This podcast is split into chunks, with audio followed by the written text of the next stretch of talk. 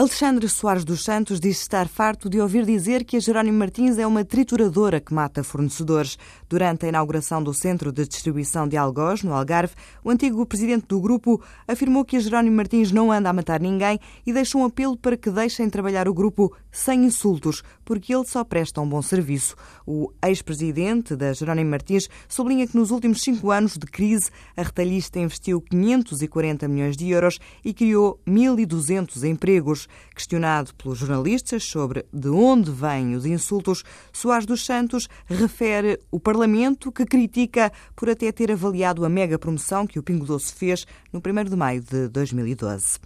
O Centro Hospitalar de Coimbra, número 1 um do ranking dos hospitais públicos portugueses, espera que as receitas com a internacionalização aumentem para 20 milhões de euros entre 2015 e 2016. Atualmente, as receitas com a venda de serviços ao estrangeiro rondam os 3, 4 milhões de euros, mas José Martins Nunes, o presidente do Conselho de Administração, quer que no futuro os ganhos com a internacionalização representem 3 a 5% do orçamento do hospital. Na mira estão, sobretudo, os PALOP. Com Angola, onde já temos alguns projetos, com Moçambique, com Cabo Verde, fundamentalmente com estes três países, até com São Tomé, no caso concreto a Ilha do Príncipe, Portanto, nós estamos eh, muito seriamente eh, interessados e achamos que também para estes países é interessante esta parceria com este hospital. Parcerias que nós gostaríamos que se desenvolvessem não só no aspecto assistencial, mas também no aspecto de formação. José Martins Nunes diz que esta é uma aposta estratégica. No momento em que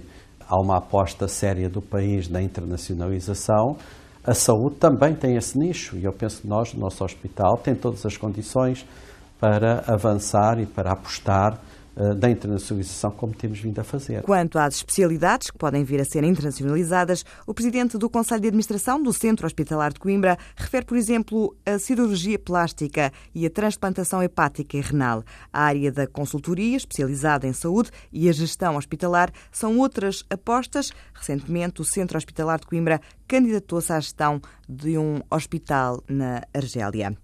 A Comissão Europeia prevê que este ano o turismo continua a crescer, pelo que revela o Eurobarómetro, publicado hoje, apenas 11% dos europeus tenciona passar férias no próprio país.